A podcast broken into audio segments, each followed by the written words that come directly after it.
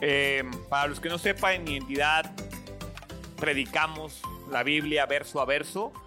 Vamos un libro a la vez. Hace seis años comenzamos con esto, de predicar la Biblia verso a verso. Y justo le platicaba a Sari y me decía, oye, va a hacer un mensaje especial de aniversario. Y yo le decía, híjole, no, no creo. Y me dijo, ¿por qué? Y le digo, pues porque tengo muchos mensajes que preparar y no me da la vida. Tengo, tenía que preparar los cuatro devocionales, tenía que eh, preparar dos mensajes que me va a tocar compartir con los jóvenes. Y dije, no, la verdad es que, que no me da la vida para hacer un mensaje adicional aniversario. Pero, como siempre, Dios tiene otros planes. Y, y así como pues de formas milagrosas, yo constantemente estoy orando por el libro que sigue. Estoy predicando durante, durante el año la serie que voy a dar, pero a la par estoy orando por el libro que sigue. Y de hecho ya, ya sigue, si quieres saber, la, la, próxima serie se va a llamar Desde la cárcel y vamos a estudiar verso a verso todas las cartas de Pablo que escribió estando prisión, en prisión. Eh, y lo que me sorprende de predicar verso a verso es que no hay manera en la cual yo sepa qué, qué tema va a caer en el domingo específico. Eh, ¿Por qué? Porque luego yo tengo algún tipo de evento o algo, entonces le pido a alguien que venga a cubrirme la predicación y pues él predicará un tema libre. Entonces las fechas se van moviendo. Yo no tengo manera de saber qué capítulo, qué pasaje. A veces mientras estoy preparando la predicación digo, no, no la voy a librar. Este pasaje lo tengo que dividir en dos. Este capítulo, los que estuvieron en la serie de Marcos, Marcos tiene veintitantos capítulos y me aventé casi un año. Este, Génesis igual fue casi el año. Entonces, no tengo manera de saber qué tema va a caer en qué domingo. Y sin embargo, el tema del día de hoy para mí queda perfectamente con el tema de nuestro aniversario, eh, porque es, es algo que ocurre cuando somos expuestos a la palabra de Dios. Quiero comenzar con, con esto primero. Eh, cuando tú y yo hablamos de política, cuando tú y yo hablamos de, de negocios, incluso cuando hablamos de religión, las órdenes, las instrucciones, las leyes suelen venir de arriba hacia abajo. Tiene que haber una autoridad. En cualquier organización social tiene que haber una autoridad. Eh, si, no, es que todos vamos a ser iguales. No, no funciona, no funciona. Las órdenes suelen venir de arriba hacia abajo. Y vamos a ver cómo en Nehemías capítulo 10 vamos a ser testigos de cómo el Espíritu Santo se sigue derramando sobre el pueblo de Israel y cómo la reacción del pueblo ante ese derramamiento. Es tan importante o tan grande el derramamiento y la reacción del pueblo de Israel que se comprometen a vivir en una relación de pacto con Dios un pacto que siempre ha existido. Es decir, Dios hizo un pacto con el pueblo de Israel. Ese pacto fue renovado y ahora tú y yo somos merecedores del nuevo pacto, pero el pacto existe. Es como un cheque en blanco, es como un contrato que ya está y solo espera tu firma. Dios ya firmó ese contrato y lo firmó con la sangre de su Hijo. Jesús es el mediador, Jesús es el abogado, el notario, si tú lo quieres ver de esa manera, pero el pacto ya está ahí. Y Dios ya lo firmó con la propia sangre de su Hijo. Él lo único que espera es que el Espíritu Santo se derrame en nosotros y nos haga movernos a aferrarnos a ese pacto. Pero el pacto está ahí, disponible para ti y para mí. Y vamos a ver cómo en Nehemías 10, en lugar de ver una reacción de arriba hacia abajo. Lo que ocurre es lo que tiene que ocurrir en nuestras vidas, es una reacción de adentro hacia afuera. Cuando tú y yo comenzamos una relación con Dios, generalmente esperamos que Dios haga para yo hacer. Y ese es el principal error que tú y yo cometemos, porque Dios ya hizo. Dios ya dio el primer paso. Ahora somos los que tú y yo tenemos que aferrarnos a esa nueva identidad, a ser llamados hijos de Dios. ¿Qué hace un hijo de Dios? ¿Qué hace un hermano de Cristo? ¿Qué hace un amigo de Jesús? ¿Cómo vive esa persona? Y entonces vamos a ver cómo a medida que los corazones, los deseos del pueblo de Israel cambian, porque ellos empiezan a ser expuestos a la palabra de Dios. Durante el exilio, muchas costumbres, tradiciones, la propia palabra de Dios quedó en el olvido. Y es cuando vuelven a ser expuestos a la palabra de Dios que sus corazones y sus deseos cambian. La semana pasada hablamos de cómo lo primero que ocurrió fue que fueron movidos al arrepentimiento. Fueron llevados a un arrepentimiento sincero. Pero ¿qué pasa después del arrepentimiento? Porque a veces tú y yo nos detenemos ahí. Ya me arrepiento. ¿Y ahora? ¿Y ahora qué sigue? Vemos cómo después del arrepentimiento el pueblo de Dios se va a comprometer. A comprometer no solamente en lo oscurito con Dios. Él se va a comprometer públicamente frente a todas las familias a vivir según los principios de Dios. Y entonces quiero preguntarte a ti, ¿Alguna vez tú has hecho un compromiso con Dios acerca de ti de tu familia? O sea, y cuando digo has hecho un compromiso, porque, repito, a veces tú y yo nos detenemos en el, Dios te reconozco como mi Señor y Salvador. Y ya. Bueno, ¿y eso qué significa? Eso cómo lo como los lunes. Eso cómo lo vivo el martes, el miércoles, el viernes, que ya estoy hasta el gorro del trabajo y de mi familia. ¿Cómo llevo mi fe, mi compromiso, mi, mi, mi, nueva, mi nuevo deseo, cómo lo llevo a la vida práctica? He hecho un compromiso práctico, les recuerdo para los que no sepan, identidad tiene un propósito. El propósito de identidad es acercar a las personas a Jesús de una manera real y práctica. Acercar a las personas a Jesús de una manera real y práctica, dándoles herramientas para alcanzar la madurez en Cristo y hacerlos miembros de su familia. Con el objetivo de prepararlos para servir a la iglesia, para servir a la comunidad, para que el nombre de Dios sea glorificado. Esa es la razón de existir de identidad. Cuando Dios puso en mi corazón este proyecto que está cumpliendo ocho años fue, quiero que la gente viva a Jesús el lunes. Porque se siente bien bonito vivir a Jesús el domingo. Que el pastor me haga sentir cosas bonitas. Que el pastor me haga sentir emociones. Pero llego el lunes y soy la misma persona porque no estoy comprometido en realidad con una manera de vivir diferente. Y el pueblo de Israel es lo que está haciendo. En cierto modo, este capítulo es la declaración de una misión familiar, de una misión de pueblo. Numerosas familias acuerdan vivir de una manera. ¿Alguna vez tú le has dicho a Dios, Dios, a partir de ahora voy a vivir así, así, así. O solamente es, Dios, perdóname por mis pecados, Dios, ayúdame, Dios, bendíceme, Dios, guíame. Y Dios dice, bueno, ¿y tú qué vas a hacer? Quiero que tú me digas a mí cómo vas a vivir tu fe cristiana. O estás esperando que alguien venga a decirte qué hacer o qué no hacer. Yo lo he dicho muchas veces, yo no me voy a parar aquí en el púlpito a decirte qué es pecado y qué no es pecado. Tú lo sabes. Y si tienes que preguntar, Ahí está la respuesta. Si tú eres de los que, ay, pastor, es que no sé si es pecado hacer esto. Mira, si tienes que ir con el pastor a preguntarle, digo, no lo dejen de hacer, bienvenidos. Pero si ya tienes que preguntar, no lo hagas. La Biblia dice que la definición de pecado es el que sabiendo hacer lo bueno, no lo hace. Entonces tú sabes lo que tienes que hacer. Lo importante aquí es que una vez que el pueblo de Israel adopta una declaración de misión, y yo creo que esa es la razón por la cual tú y yo no lo hacemos, porque si no te porque si no haces un compromiso, no quedas mal.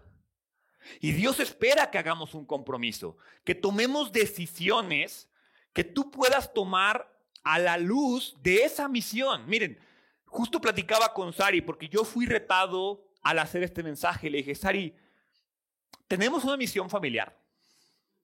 O sea, creo que sí, pero nunca la hemos verbalizado. O sea, nunca hemos aterrizado el...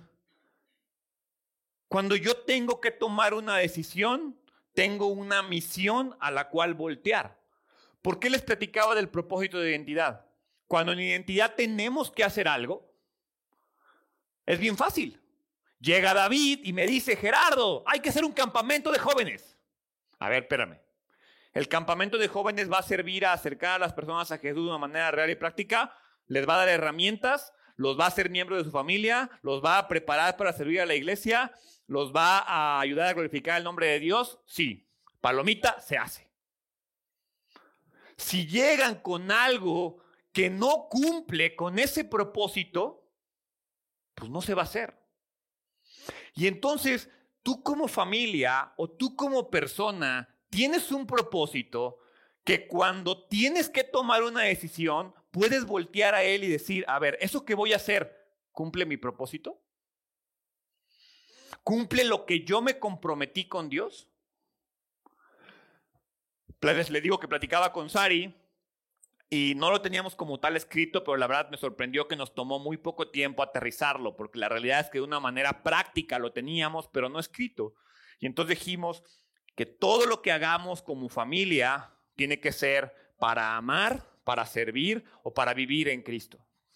Y entonces, cuando hagamos algo, tiene que pasar esos tres filtros. Eso que hago demuestra mi amor por Cristo, demuestra mi servicio por Cristo y demuestra que vivo para Cristo. Si sí, voy y lo hago. Y vean qué fácil es tomar decisiones cuando tú te comprometes con Dios de esa manera. Porque entonces cuando hay algo que no sabes qué hacer, si no cumple con eso, dices, no lo hago. Te invito, mi invitación el día de hoy es a que desarrolles una misión familiar, un propósito familiar. No importa cuántos años tengas de familia. Si apenas vas empezando o tienes más de 50 años. ¿Por qué crees que tu familia puede vivir sin una declaración familiar? ¿Por qué? ¿Por qué creemos eso?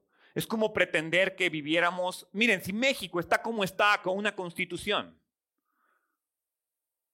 si, si, si, ¿por qué tú y yo creemos que nuestra empresa familiar no necesita una estructura para tomar decisiones. Quizás ahí está el problema de por qué no estás viviendo como Dios espera que vives. ¿Por qué te complica tanto vivir lo que Dios quiere que vivas?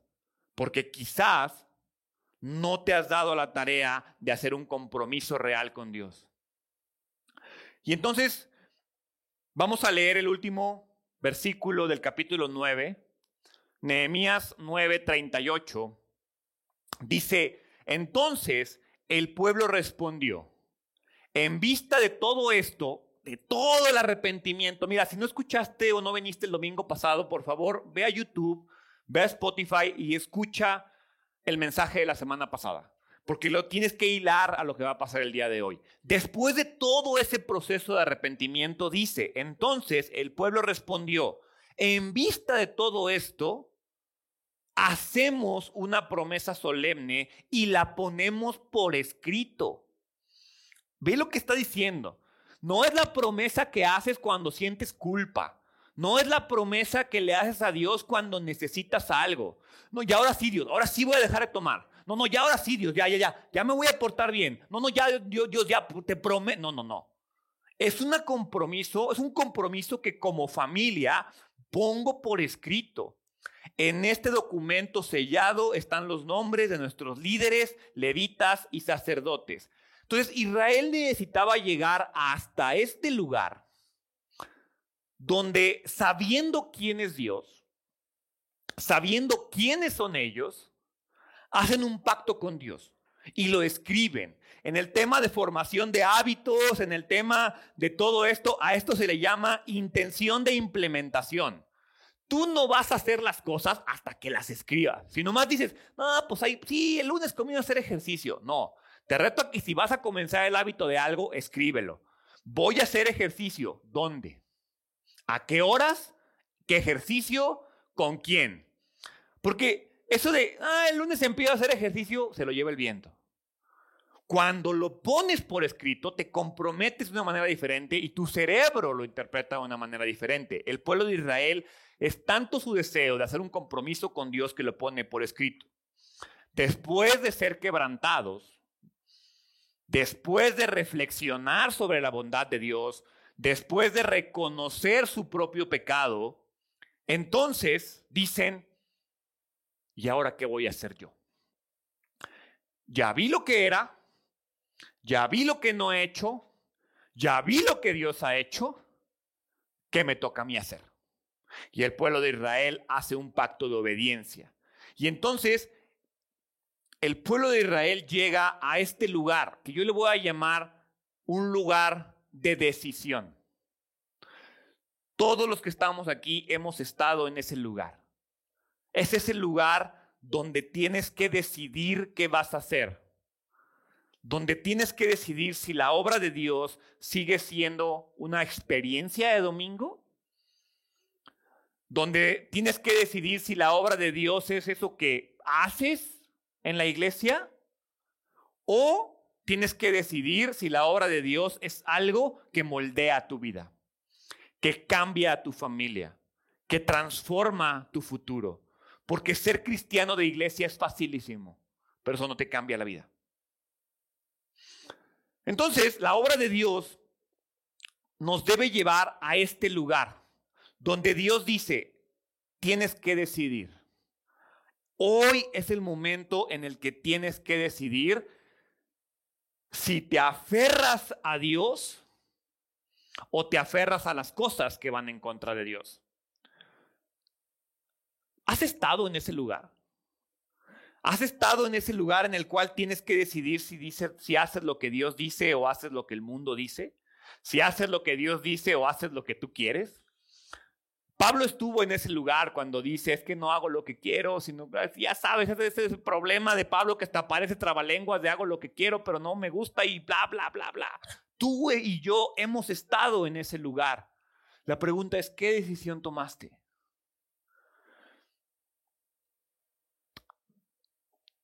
Dice ahí que el pueblo de Israel hizo una promesa. Ahora, en aquella época, recordemos que el tema de las promesas costaba algo.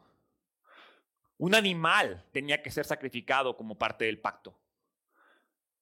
¿Por qué? Porque un pacto siempre cuesta algo. Y hoy no tiene por qué ser diferente. Y digo, no espero que la próxima semana vengas con una gallina o una cabra. No, no es lo que estoy pensando. Pero cuando tú haces un pacto con Dios, cuando tú llegas a un lugar de decisión, siempre te va a costar algo. La gran diferencia es que siempre va a ser más fácil matar una cabra, matar una gallina. Gerardo, dime cuántos animales tengo que despescuezar para que las cosas pasen en mi vida. Hoy no tienes que sacrificar gallinas, cabras, hoy tienes que sacrificar comodidad. Hoy tienes que sacrificar descanso. Hoy tienes que sacrificar placeres. Hoy tienes que sacrificar muchas veces lo que quieres hacer. La Biblia dice que debemos calcular el costo antes de comenzar algo. Nadie te forzó a que estés sentado aquí, nadie te forzó a ser cristiano, nadie te forzó a ser creyente. Y si no calculaste el costo de ser creyente, no es culpa de Dios, es culpa tuya. Porque hay un costo. Y el costo eres tú. El costo es tu ego. El costo es tu propio placer. Miren, los amo con todo mi corazón. Tengo ocho años estando aquí. Quiero decir las palabras correctas, pero me encantaría estar en mi casa echado viendo la tele. Me encantaría ir a desayunar menudo todos los domingos, porque los mures menudos más ricos solo abren los domingos. Y aquí estoy. Calculé el costo que le ha costado tiempo de mi vida a mis hijos, que le ha costado tiempo de mi vida a mi familia, que le ha costado, me ha costado amistades, me ha costado familiares, me ha costado muchas cosas.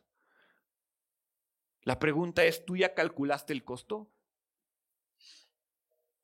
Y entonces vemos cómo del versículo 1 al versículo 27, que no lo vamos a leer, son una lista de nombres nada más, dice, la siguiente es una lista de personas que ratificaron el documento sellado y comienza el gobernador Nemías, Acalías, y empieza como una lista de nombres del versículo 1 al versículo 27. Ahora, lo interesante y maravilloso de este pacto es que la nación como un todo sintió que algo tenía que hacerse. Fueron expuestos a la palabra de tal forma que dijeron, tengo que hacer algo, el pecado ha estado en mí y ahora qué hago. Y no solo eso, 84 líderes estuvieron dispuestos a poner sus nombres en una línea, en un pacto delante de Dios. ¿Te atreverías? Honestamente, ¿te atreverías a hacer un pacto de Dios y firmarlo? Porque de nada sirve el Evangelio, de nada sirven las promesas de Dios si tú no le pones nombre. Ahora, está bien padre ponerle el nombre a la promesa. Está bien padre ponerle el nombre a la bendición. Está bien padre ponerle el nombre al perdón de los pecados. Pero si tú le quieres poner el nombre a todo eso, tienes que ponerle el nombre a la obediencia. Y tienes que ponerle el nombre a las obligaciones.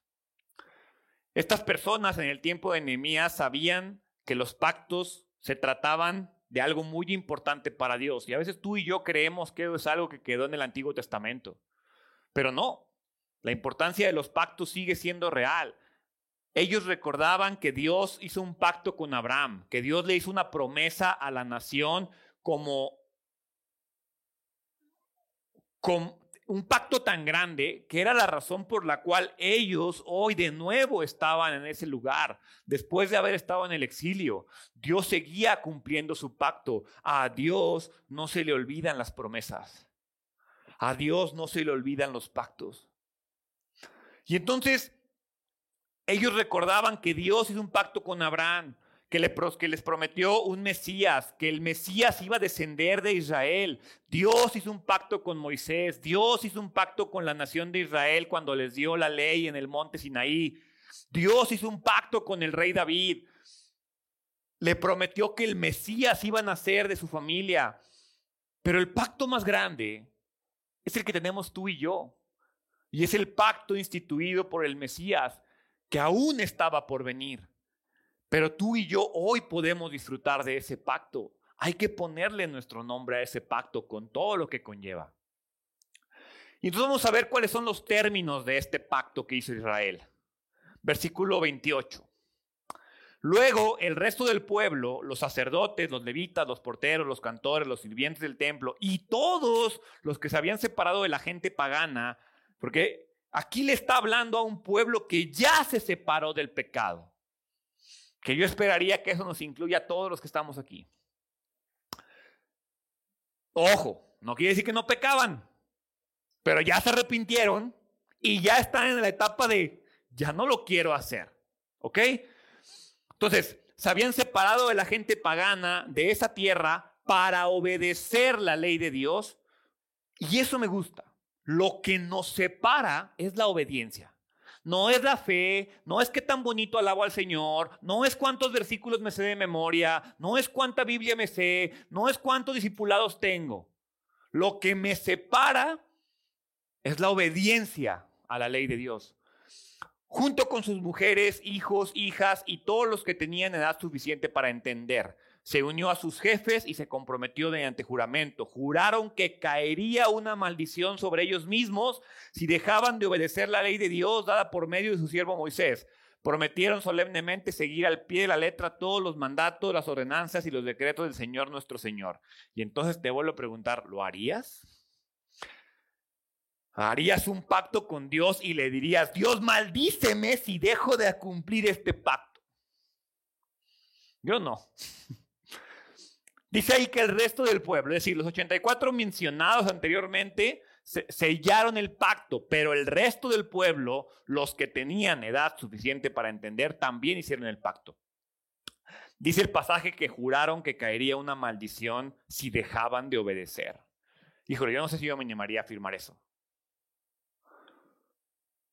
Ellos aceptaron la maldición como una forma de corrección para traerlos de regreso a la obediencia. Ellos se dieron cuenta de la importancia de la obediencia que dijeron, Dios, soy tan terrible y sé que no voy a obedecer, que si no obedezco, maldíceme para que regrese, porque solo entiendo por las malas. Ahora, quizás tú y yo no hemos orado, Dios, maldíceme si te desobedezco. Pero quizás muchas veces has hecho algo similar. Dios, te quiero seguir, cueste lo que cueste. Dios, te entrego toda mi vida. Dios, me comprometo a seguirte. Quizás no has dicho la parte de maldición, pero va junto con pegados, como las letras chiquitas que le das a aceptar todo el tiempo en internet.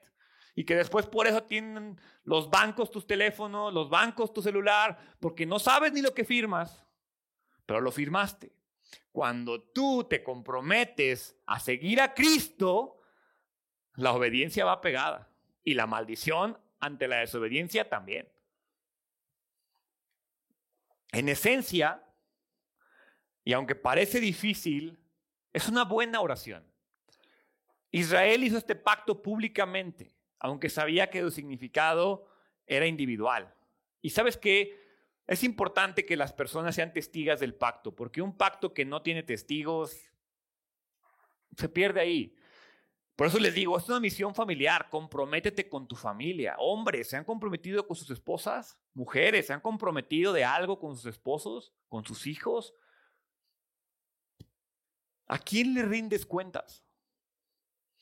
¿A quién le rindes cuentas de tu vida? Es más, ¿le rindes cuentas a alguien? ¿O solo vas viviendo? Si no hay rendición de cuentas, las cosas no pasan. Si en el trabajo no tienes una junta de seguimiento de un proyecto, el proyecto se muere. ¿Tienes alguna reunión con tu esposa, con tus hijos, con tu pastor, para darle una rendición de cuentas de cómo está tu vida? ¿De cómo vas avanzando? Si las cosas no se rinden cuentas a nadie, los proyectos se quedan en el olvido. Ahora, versículo 30. Nos comprometemos a no permitir que nuestras hijas se casen con los habitantes paganos de la tierra, ni a permitir que nuestros hijos se casen con sus hijas. Fíjate cómo el pueblo de Israel se comprometió a tres cosas, en tres áreas diferentes. Lo primero en lo que se comprometen es en el tema de las relaciones. Relaciones románticas, si lo quieres ver de esa manera. Esta promesa estaba dirigida a los padres. Esto porque en aquella época los padres tomaban las decisiones del matrimonio no las personas que se iban a casar. Si este pacto se fuera a repetir hoy en día, estaría enfocado no hacia los jóvenes, sino hacia los individuos que quieran casarse. La idea de esta parte del pacto es, es muy sencilla. Un seguidor del pacto solo debe casarse con otro seguidor del pacto si no quiere problemas. No, tú no lo vas a cambiar. No, no lo vas a hacer que venga a la iglesia o no la vas a hacer que venga a la iglesia. Esas cosas no pasan. Fíjate cómo me llamó la atención y es un llamado de atención para los hombres. Estaba viendo una estadística, estaba viendo un video en mi tiempo cultural de TikTok. Y decía que cuando un niño o un joven asistía a una iglesia que le, que le gustaba, él, y que él era como el encargado de hacer que su familia fuera me parece que era menos del 10% de las veces la familia se quedaba en ese lugar. Cuando la mujer era la que estaba como deseosa de ir a una iglesia, no tengo los datos exactos, pero era 20, 30% de las familias se quedaban. Cuando el hombre quería ir a una iglesia, el 96% de las familias se quedan. ¿Por qué lo digo? Porque el compromiso es individual. Y hombres, todos los que se llamen aquí hombres, son responsables de ustedes y de sus familias. Ahora, muchos de nosotros tenemos increíbles historias de cómo es que conociste a la pareja con la que te casaste. Algunas historias son románticas, otras extrañas. Eh, pero una vez que están juntos, Dios decide que el matrimonio es especial.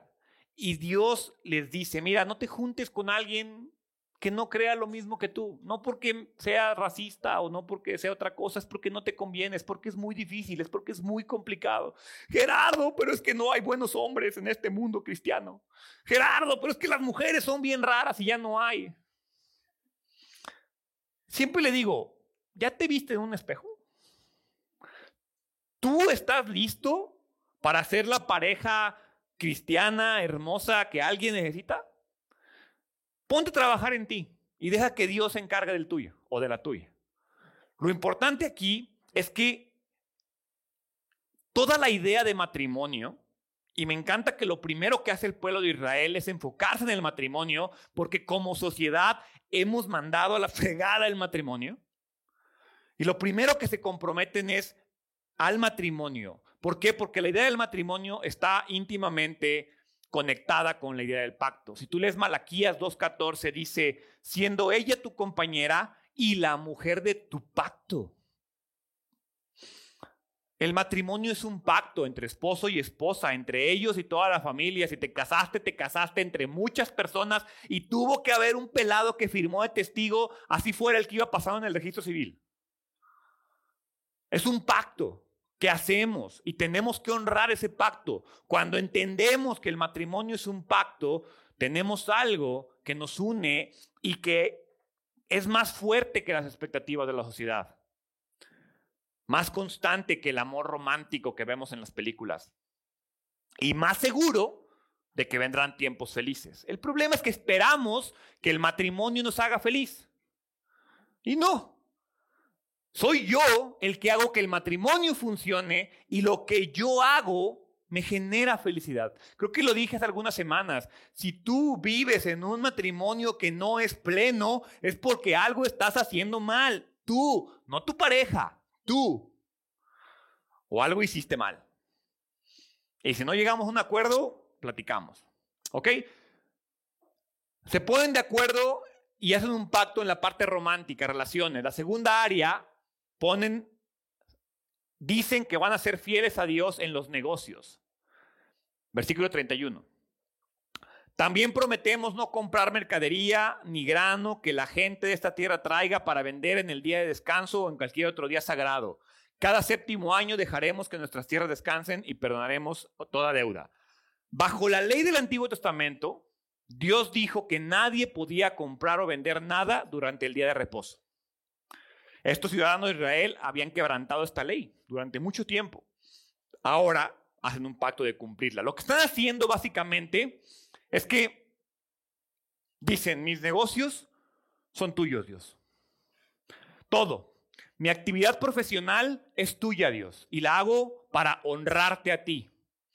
El motivo de romper esta ley era claro. Podían hacer más dinero vendiendo siete días que solo vendiendo seis. Podían hacer más dinero trabajando siete días que solo trabajando seis. Pero este pacto es más un pacto que tiene que ver con obediencia y con glorificar a Dios que con temas de dinero. Mira, este para mí yo creo que es uno de los desafíos más grandes para la iglesia en la actualidad. Donde muchos estamos en carreras donde tenemos oportunidades para hacer dinero de formas incorrectas. Necesitamos tener el mismo corazón que ellos tuvieron aquí, y es hacer un pacto delante de Dios donde solo voy a hacer dinero en forma obediente y en forma que lo glorifique. ¿Lo haces? Cuando tomas decisiones en tu trabajo, las tomas pensando que lo que va a hacer glorifica a Dios, honra a Dios o lo haces para ganar más dinero. Gerardo, pero es que tú no sabes, tengo a los niños en el mejor colegio. Ok, ¿el colegio vale el alma de tus hijos, de tu familia? ¿Qué vas a hacer? No hay dinero suficiente. No hay dinero suficiente.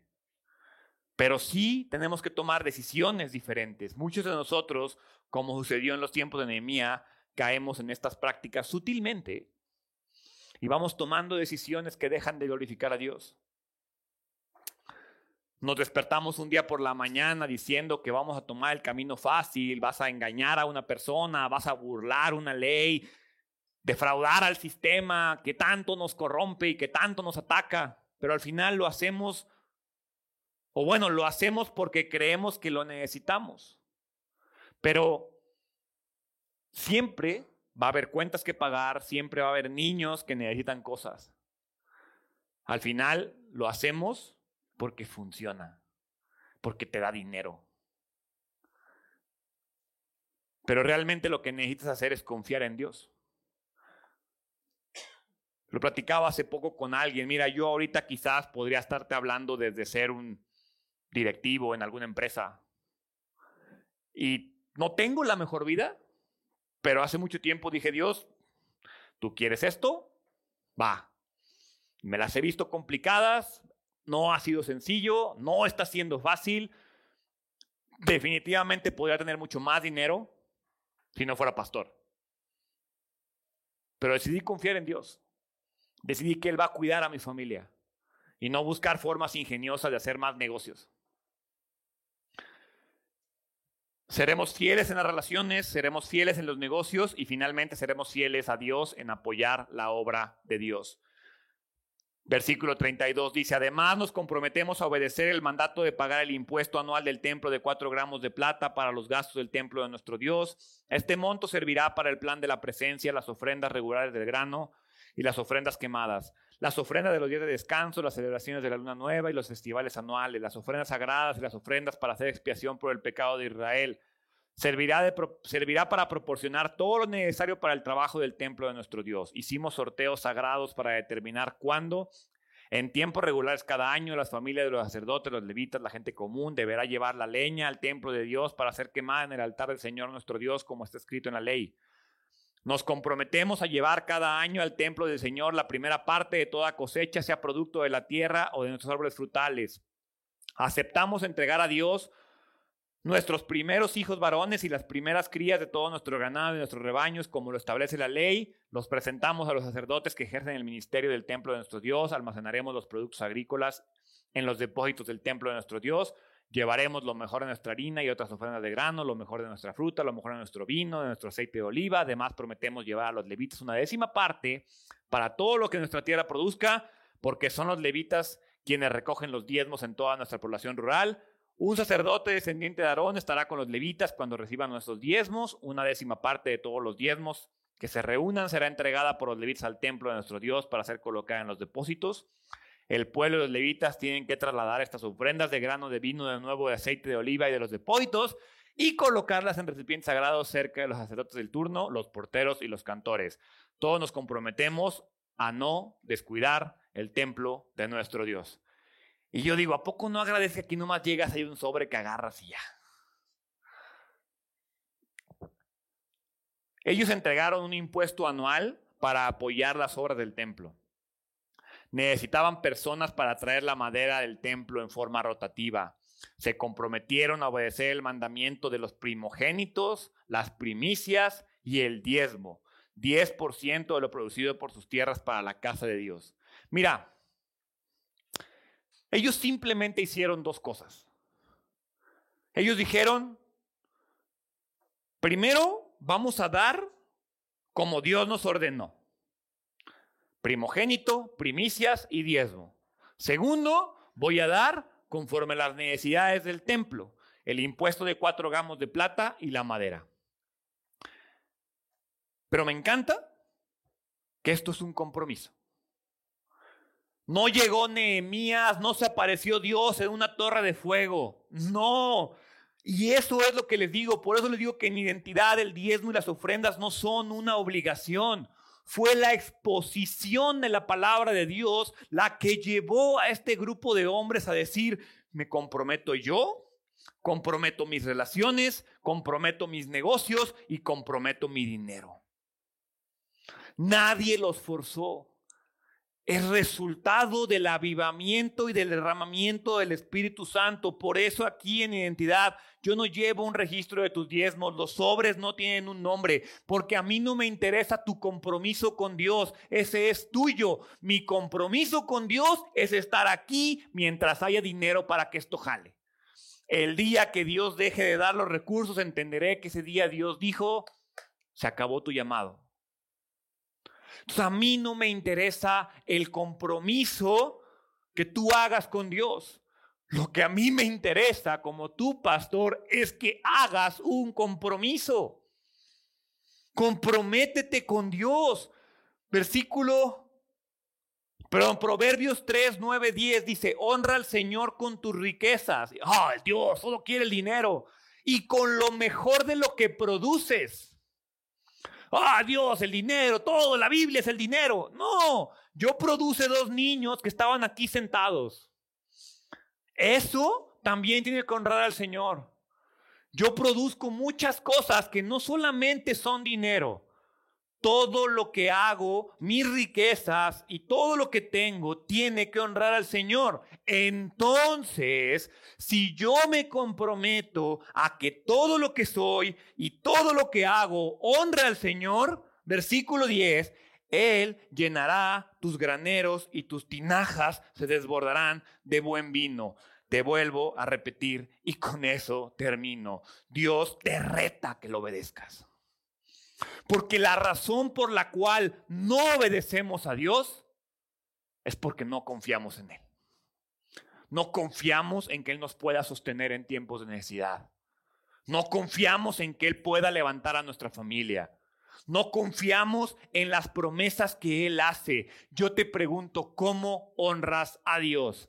Y si no sabes responder, ¿cómo esperas que Él llene tus graneros? ¿Cómo esperas que sus tinajas se desborden de vino?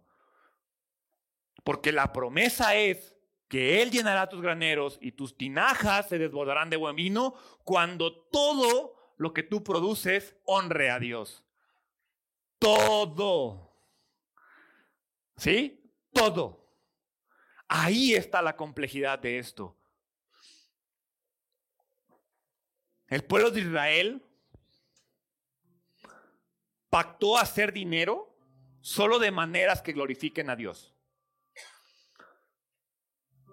Pactaron gastar su dinero solo de maneras que glorifiquen a Dios. Y empezaron dando al Señor. ¿Cómo honras a Dios? Sé que cuando hablamos de ese tema es, ay, otra vez, el tema del dinero. No, no estoy hablando del dinero, estoy hablando de tu vida. El problema es que tu mente está al dinero. Es tu mente y tu corazón el que se va al dinero, no es Dios. Dios solo dijo, honra con todo al Señor. Honrame con todo. Todos nos comprometemos, fíjate lo que dice ahí, todos nos comprometemos a no descuidar el templo de nuestro Dios. Uy, otra vez el pastor va a pedir ofrenda para el templo. No, ¿De qué forma tú te puedes comprometer a no descuidar el templo de Dios? No tengo dinero, Gerardo. Tienes tiempo, tienes manos, tienes oraciones.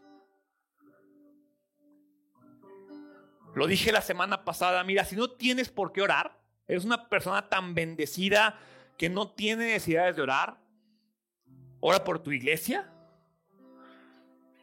y ora por mí y por mi familia.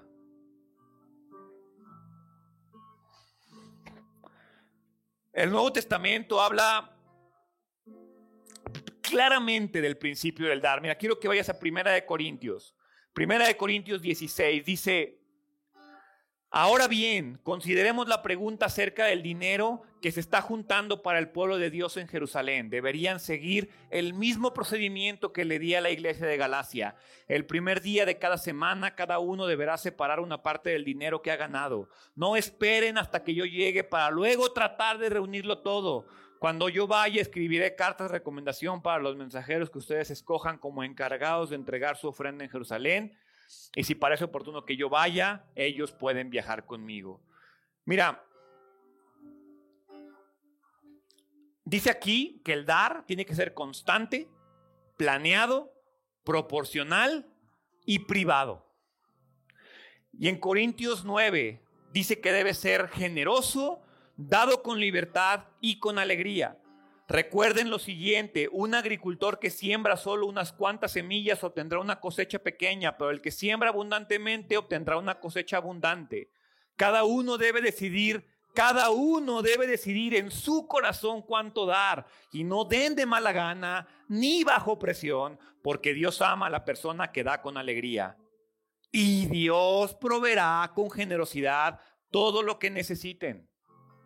Entonces siempre tendrán todo lo necesario y habrá bastante de sobra para compartir con otros. Como dicen las escrituras, ellos comparten con libertad y dan generosamente a los pobres, sus buenas acciones serán recordadas para siempre. Mira, si tú eres reacio a ser un dador, como la Biblia dice que lo seamos, ponte a hablar con alguien que no sea reacio. Pregúntales cómo han sido bendecidos. Miren, hoy en la mañana, y no tengo por qué contar mi vida privada, pero hoy en la mañana estaba pensando, ay Dios, ¿por qué hago esto? O sea, sí, estaba pensando en los ocho años, pero obviamente a la vez temas financieros, temas de necesidad de mi familia. Digo, ¿por qué? ¿Por qué? ¿Por qué? Mi vida sería tan sencilla si yo hubiera seguido trabajando en la zona industrial. Pero entonces me acordé de algo y Dios promete, y es interesante porque Dios promete que jamás me va a deber nada a mí.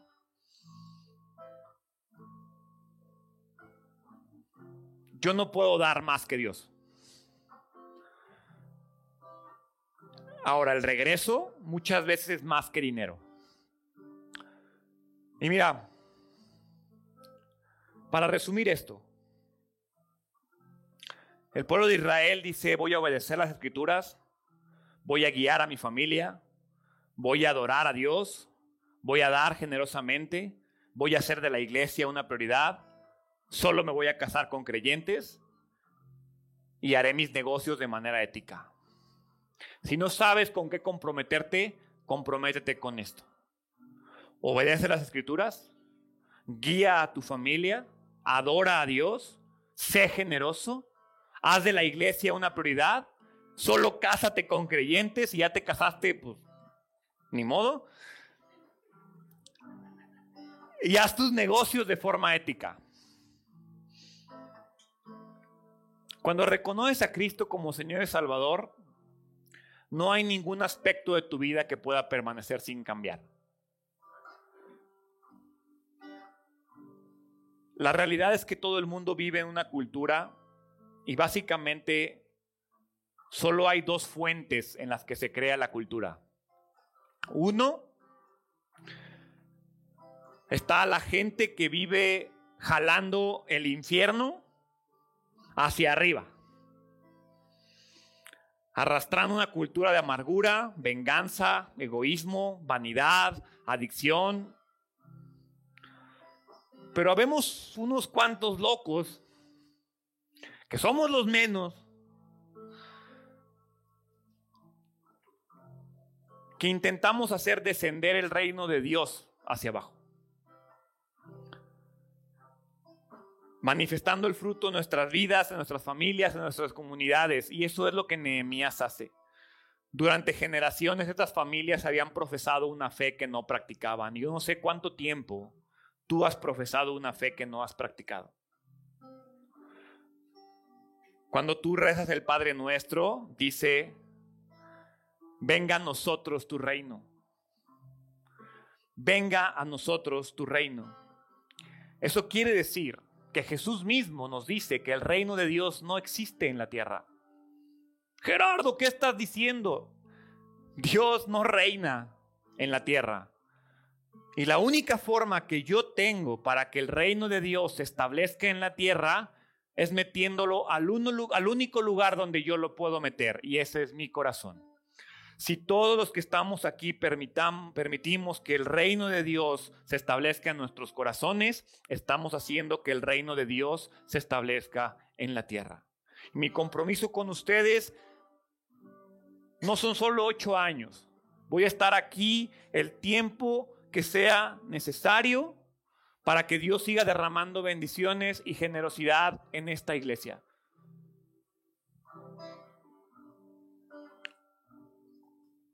¿Quieres que Dios cambie tu vida? Ya te lo pregunto, ¿quieres que Dios cambie tu vida? Deja que Dios cambie tu mente. Deja que Dios cambie tus deseos. Deja que Dios cambie tu corazón.